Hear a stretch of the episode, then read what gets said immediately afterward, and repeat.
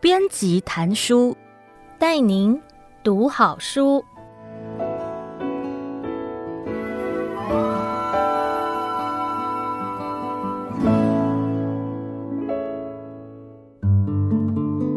您好，欢迎收听爱播听书 FM 制作的书斋音频节目《编辑选书》，我是编辑贺玉婷，在这里为您挑选值得阅读的好书，让您花十五分钟的时间聆听一本好书，了解书籍的精华。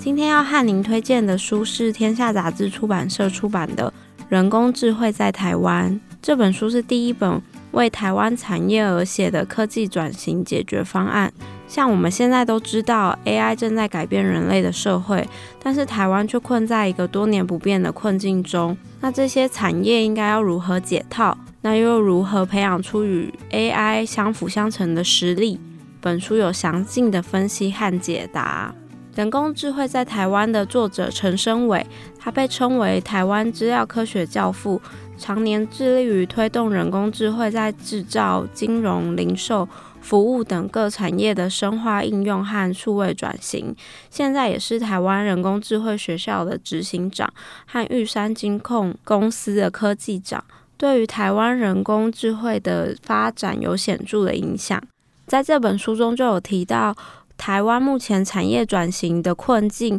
是近年台湾经济发展的重大阻碍。那由于台湾产业长期以代工出口为主，所以我们只能在价格、成本和技术周期之间拼搏图存，导致很多的产业重硬体轻软体，产业难以发展出新的生态圈，就没有办法创造新的价值。那这个策略导致产业元气大伤，而且造成人才流失严重。根据全球人才社群网站领英统计，台湾外流最多的人才就是软体工程师。那原因是因为过去十年，大部分人才都集中在半导体和制造业，软体人才待遇、舞台和升迁培育等都非常没有受到重视。此外，台湾也缺乏做深度研究的环境，导致产业升级困难。那这本书它也有提到人工智慧在产业上的应用，比如说在零售业，它可以预测市场对特定产品的需求，然后自动供应。协调的价格和智慧仓储管理、商品管理，或是店面的动线最佳规划、个人化的购物广告投放等。那在健康医疗方面，人工智慧其实可以预测到国民健康和特定疾病或传染的状况，然后规范相互的预防措施，减少发病和就诊率。在医疗或居住的健康状况，也可以及时的监测。那在金融业的话，它其实是目前最适合发展人工智慧的领域。那它可以利用 AI 的部分，大幅的改善传统的放款审核，或是监控信用卡盗刷的部分。那它也可以用人工智慧代替目前人工作业的理财和客服专员，照顾非 VIP 的客户。那在制造业的方面，是人工智慧在台湾最有潜力发展的产业领域。因为台湾目前拥有独步全球的经验和资料，不容易被国外取代，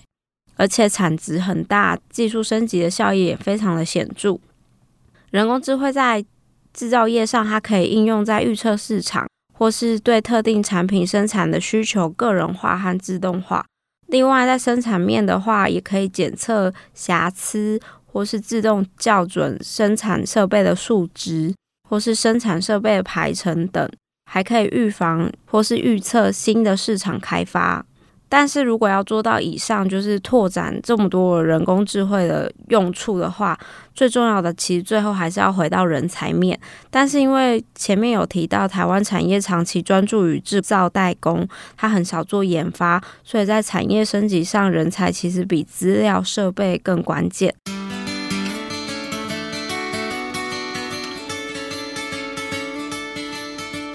那如果要发展台湾的软体价值，无论是软体产业以及硬体产业，或是软硬整合都好，都需要大批的软体人才。所以为了加速产业升级，本书的作者他就成立了台湾人工智慧学校，在各产业作育 AI 的精英，让这些人才回到企业，打造出为企业量身打造的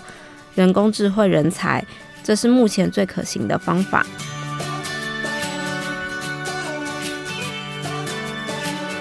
这本书的话，它其实有提到一些蛮特别的地方，像是他在提到人工智慧的发展，它除了讲到三个阶段之外，还有讲到我们目前人工智慧发展的三个面向间的互相关系。那人工智慧发展的话，它其实可以分成 AI 技术的发展、产业 AI 化和 AI 产业化。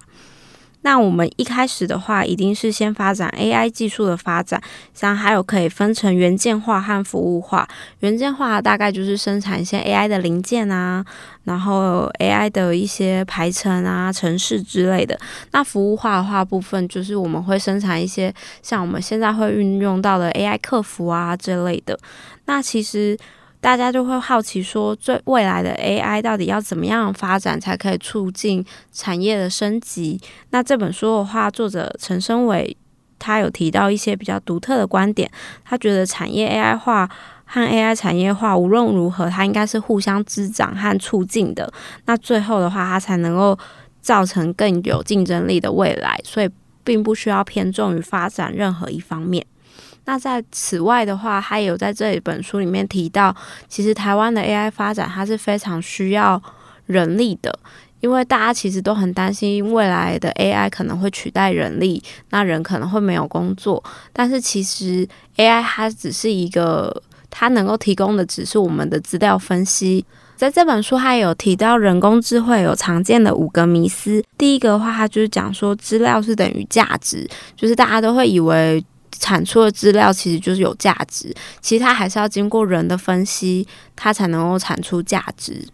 那第二的部分的话，就是大家都会觉得说，哦，人工智慧的话，那只跟资讯的部门有相关，但其实实际上，人工智慧它其实是牵牵扯到各个面向，包括决策，或是包括实际工作的人，就是一些操作员啊，或是我们真的在执行的执行者。所以，其实人工智慧的话，它的发展还是非常依赖人力的，而且它非常的需要很多的部门的结合、跨部门的合作。它并不只是资讯部门的事情。那第三个迷失的话，它就是资料分析，它并不是产出报表就可以了，它还要经过严密的分析。那这时候，它就需要仰赖一些专业的经验，还有一些过去执行上的经验累积。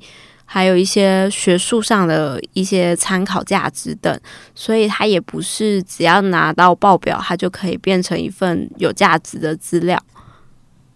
那第四个的部分的话，电脑决策它是绝对不会赢过人的专业经验。呃，这也是台湾产业目前最大的优势之一，因为我们的台湾的制造业，它其实有非常长远的经验累积。那这深厚的经验的话，其实受到很多国际的依赖。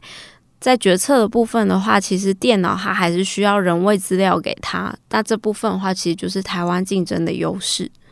第五个迷思的部分的话，就是导入系统或是平台就可以解决营运的问题。嗯、这也是目前蛮多中小企业，或是甚至一些正在数位转型企业会遇到的难题，就是大家买了很多的设备，或是硬体，或是软体进去，但是其实实际上没有真正会操作，或是真正会应用的人，那最后的话，它就会只会沦落为一个工具，那它也没有办法产出更好的资料，或是值得大家分析利用的资讯。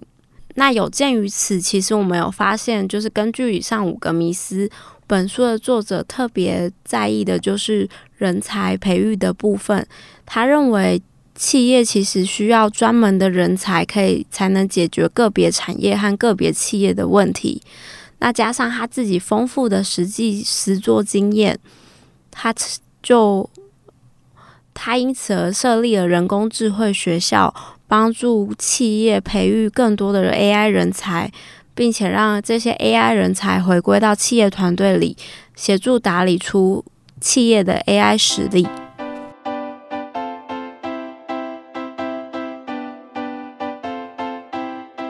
那总结来说，这本书无论是在产业转型的路上遇到瓶颈的中小企业经理人，或担忧自己被 AI 取代、想深化实力的工作者，在本书中你都可以找到在 AI 时代下产业与个人最佳化的生存指南。在工作上培养与世界接轨的 AI 实力，并了解台湾人工智慧发展的脉络与趋势。与其担忧被取代，不如主动创造未来。